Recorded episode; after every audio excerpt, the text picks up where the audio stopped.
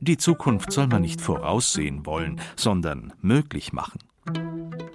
Antoine de Saint-Exupéry Ich beschäftige mich nicht mit dem, was getan worden ist. Mich interessiert, was getan werden muss. Marie Curie Mehr als die Vergangenheit interessiert mich die Zukunft, denn in ihr gedenke ich zu leben. Albert Einstein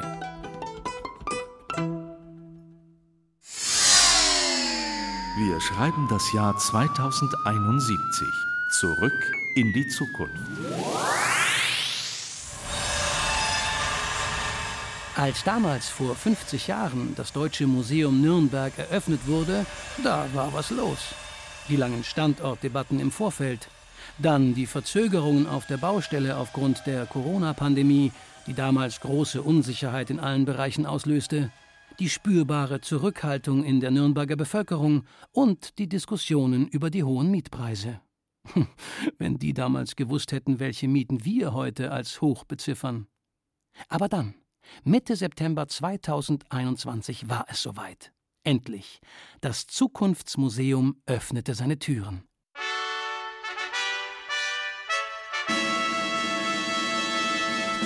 Möge die Macht mit uns sein. Jawohl. Markus Söder, damals bayerischer Ministerpräsident, zitierte aus Star Wars. Dabei spielt die Saga doch eigentlich in der Vergangenheit und nicht in der Zukunft. Sei es drum. Ein Zukunftsmuseum in seiner Heimat. Söder, Franke, stolz wie Söder halt. Es ist für Nürnberg ein Riesenschritt nach vorne. Und nicht, wie es manchmal behauptet wird, irgendwo an der Stadtrandlage, wie ich gelesen habe bei einigen Debatten im Landtag, sondern mitten im Herzen von Nürnberg. Natürlich war das Museum ein Glanzpunkt für Franken. Damals gab es weltweit lediglich vier andere Zukunftsmuseen. Nürnberg in einem Atemzug mit Rio de Janeiro, Berlin, Tokio und Dubai. Für die Museumsleiterin Marion Greta eine besondere Verantwortung. Ich würde schon sagen, das ist natürlich einfach ein Blick in die Welt, also wirklich ins Internationale, weil wir hier Zukunftstechnologie besprechen und eben auch gesellschaftliche Veränderungen hier verhandeln.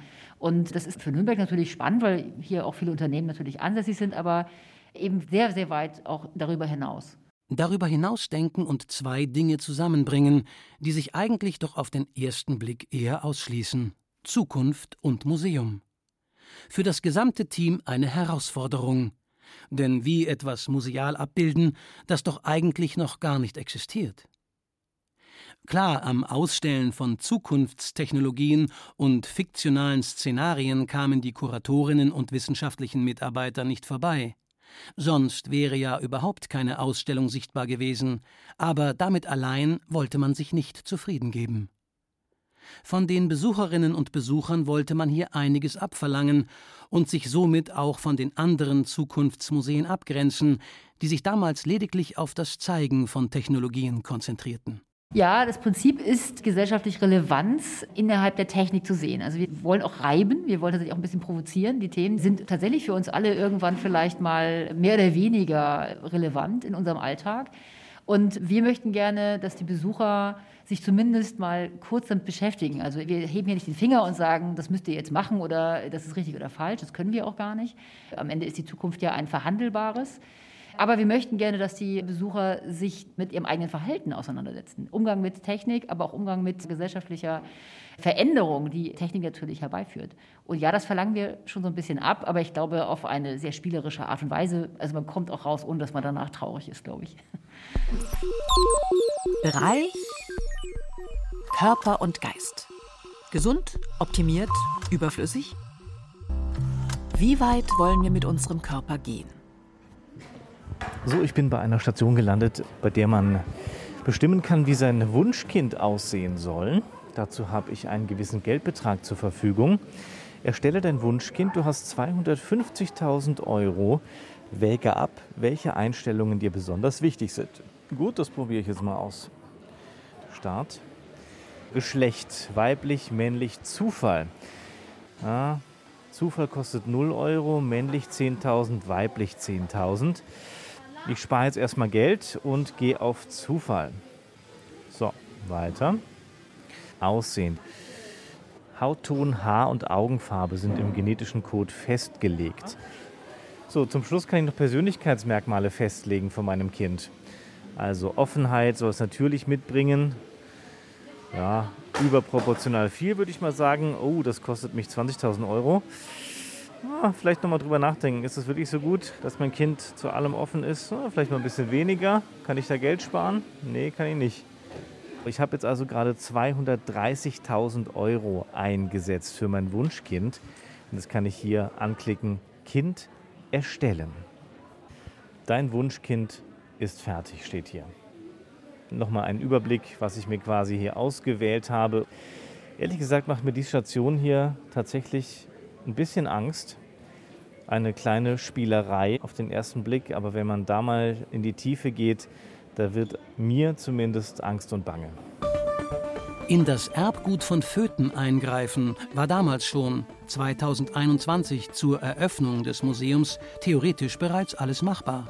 Aber die Preise 250.000 Euro. Puh, Wucher. Ich habe mein Kind neulich für 10.000 Euro bestellt und das mit deutlich mehr Features.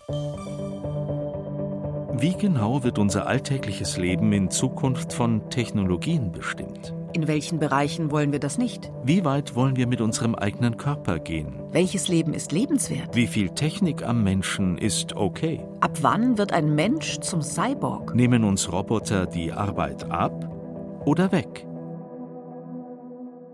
Wir reden viel zu wenig über Zukünfte. Und da müssen wir mehr Zukunftsdiskurse führen. Also wir müssen mehr darüber streiten und diskutieren, wie wollen wir denn leben? Wie soll denn unser Leben in 10, 20, 30 Jahren aussehen und wie kommen wir denn dahin? Ne? Und was müssen wir heute tun? Was in Zukunft passiert, das machen wir ja heute. Da müssen jetzt Entscheidungen getroffen werden.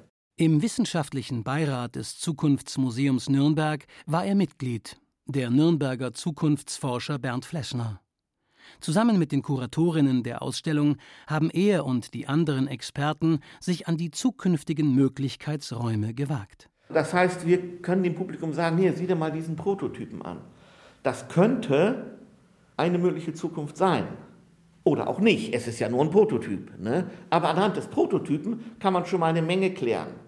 Ne, wollen wir mit diesem Flugtaxi, was wir da haben, wollen wir damit wirklich fliegen über unsere Städte? Wollen wir dann den Luftraum dann dicht machen, so wie heute die Straßen? Wollen wir das? Oder welche Modelle gibt es, dass man es hat, aber dass wir den Luftraum nicht überlasten? Also plötzlich kann man dann also diskutieren. Und das geht natürlich wesentlich besser, wenn man das dem Abstrakten entreißt.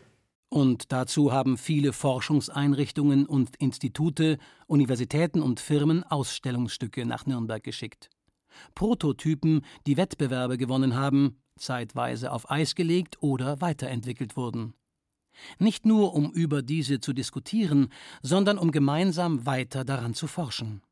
Nicht nur ein Museum des Diskurses also, sondern auch ein Netzwerk von Kooperationen mit Laboren und Experten. Kontinuierlicher Austausch, Debatten und Gesprächsrunden. Die sind natürlich sehr wichtig, weil wir eben nicht nur ausstellen wollen. Es geht nicht nur darum, Exponate zu zeigen. Also das heißt, wir bauen eine Distanz zum klassischen Museum auf. Wir sind so eine Art hybride Museumsform, ne, an der eben auch geforscht wird und an der auch ja Schulen beteiligt sind. Es geht ja um die junge Generation. Ne, die hat irgendwie noch mehr Zukunft vor sich als ich zum Beispiel. Ein geschickter Schachzug, der Einsatz von sogenannten Future Communicators, geschulte Museumsführerinnen und Führer, die in der Ausstellung nicht nur die Exponate erklären, sondern auch durch Fragestellungen mit den Besucherinnen und Besuchern in Kontakt kommen, zuhören, mögliche Konflikte besprechen und diskutieren. Denktouren statt Führungen. So hat man einiges darüber erfahren, welche Themen für wen und wie relevant sind. Außerdem eine Neuheit, die Möglichkeit, sich freiwillig tracken zu lassen. Wie bewege ich mich durch das Museum? Was interessiert mich besonders? Wo verbringe ich wie viel Zeit? Eine anonymisierte Datenerhebung, die sowohl für den Museumsbetrieb als auch für die involvierten Partner ab diesem Zeitpunkt relevant wurden. Heute, 2071, 50 Jahre später, gang und gäbe im Museum. Bereich System Stadt. Traum oder Albtraum? Wie sieht die Stadt aus, in der du leben möchtest? An dieser Station geht es um magnetisch angetriebene Züge, die Personen in einer Art Vakuumröhre transportieren können mit bis zu 1000 Stundenkilometern. Wie viel Energie und Ressourcen verbraucht das System, ist die Fragestellung. Und wie sicher ist das Ganze?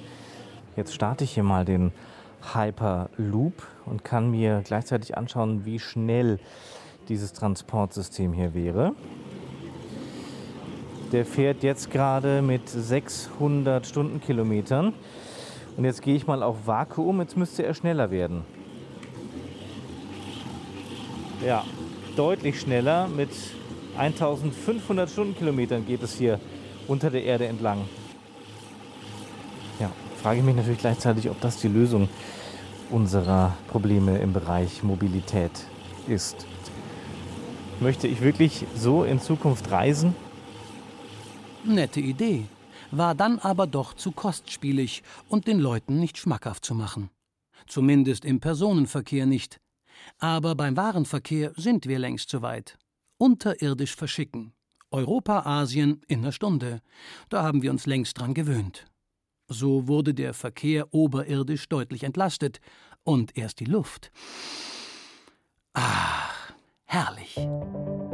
Welche Stadt ist lebenswert? Welche Architektur braucht die ideale Stadt? Gelingt es uns, den Traum von der unendlichen Energiequelle zu verwirklichen? Was würde passieren, wenn wir tausend Tage lang ohne Elektrizität wären? Wie stellen wir uns die Mobilität der Zukunft vor? Wie sicher sind die neuen Technologien? Was man machen kann, ist die Szenariomethode anzuwenden. Also das heißt, man hat diesen berühmten Szenario-Trichter, der ganz eng ist bei der Gegenwart und immer größer wird, je weiter man in die Zukunft geht. Also der vor uns liegende Möglichkeitsraum wird immer größer, je weiter wir uns von der Gegenwart wegbewegen. So. Und irgendwann machen wir einen Schnitt und sagen zum Beispiel 2050, das ist in etwa so der Zeithorizont, mit dem sich die Zukunftsforschung befasst. Also was in zwei Jahren ist, ist für uns gar nicht so relevant, sondern wir haben eher diese langfristigen Sachen. So, und dann kann man sagen, wir platzieren fünf verschiedene Szenarien Eins ist ziemlich nah dran an Best Case, eins ist ziemlich nah dran an Worst Case. Die anderen drei sind so in dem mittleren Base Case Bereich. Und mit Hilfe dieser fünf verschiedenen alternativen Szenarien versuchen wir, diesen Möglichkeitsraum zu beschreiben, zu definieren, zu erfassen. Der Forschungsgegenstand ist also nicht die Zukunft, sondern Zukünfte. Wir haben natürlich das Zukunftsforscherfeld sondiert und natürlich konnten wir hier sagen, runtergebrochen auf die Raumgröße, die uns natürlich auch zur Verfügung stand, das sind so die fünf heißen Themen, die uns in der Zukunft auf jeden Fall betreffen werden, wo auch die Zukunftstechnologieentwicklung auch aktuell stattfindet und wo wir einfach auch sagen können, okay, wir können hier in Zukunft auch dem Trend mitgehen. Arbeit und Alltag, Körper und Geist, System Stadt, System Erde und Raum und Zeit.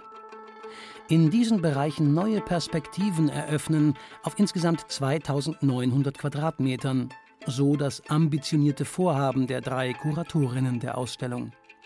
Das Ganze unter dem übergeordneten Motto Science or Fiction. Jana Müller, Maike Schlegel und Melanie Savarimutu sowie Projektleiter Andreas Gundelwein hatten einiges zu tun. Wohin mit welchen Prototypen? Welche Fragestellungen drängen sich thematisch auf? Und was ist technisch überhaupt wie realisier- und darstellbar? Um dabei auch den Besucherinnen und Besuchern Orientierung zu geben, wurde für die gesamte Ausstellung ein Spielgedanke formuliert, der sich mit der jeweils ganz persönlichen Zukunftsvorstellung beschäftigt. An den Spielstationen in der Ausstellung können Sie dann die fünf für Sie wichtigsten Technologien mit in Ihre Zukunft nehmen. Die Auswertung gibt es hier im Forum in Form von verschiedenen Zukunftsszenarien, die sich mit Hoffnungen und Ängsten beschäftigen. Also wir zeigen immer, wie entwickelt sich diese Technologie im schlimmsten oder im besten Fall oder wie sieht die Zukunft aus, wenn es diese Technologie vielleicht gar nicht gäbe. Und auch kann man in dieser Auswertung sehen, wie andere Besucher gewählt haben und kann dann hier in der Diskussion wieder ins Gespräch kommen und live abstimmen, welche Szenarien vielleicht besonders zukunftsweisend sind. Soweit zum Publikum. Und auch die Verantwortlichen hatten ihre ganz persönlichen Lieblingsstücke in der Ausstellung. Mein persönlicher Favorit ist der Elytra Pavillon. Hier zeigen wir nur ein Modell, aber das ist ein gutes Beispiel für den wachsenden Einfluss von der Robotik in der Architektur. Weil dieser Elytra Pavillon orientiert sich an einem Beispiel in der Natur, und zwar am Flügel vom Kartoffelkäfer. Der hat zwei Schalen, die nur durch dünne Säulen verbunden sind und genauso wurde der Pavillon konstruiert, der letztendlich von einem Roboterarm gebaut wurde. Das andere, von dem ich jetzt sehr gerne erzählen möchte, ist eine sogenannte Biosphäre aus Nemos Garden. Daran kann man noch mal schön sehen, wie Wissenschaft und Visionen miteinander verschmelzen. Das ist ein Forschungsprojekt aus Italien. Es ist eine Acryl-Halbkugel, die im Mittelmeer vor Genua versenkt wurde und auf einer Spirale wachsen Pflanzen im Meer.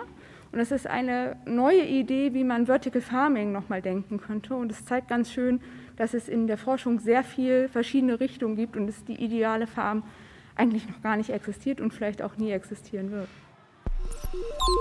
Bereich Raum und Zeit. Der Weltraum. Unendliche Möglichkeiten. Warum sollten wir überhaupt außerhalb der Erde leben?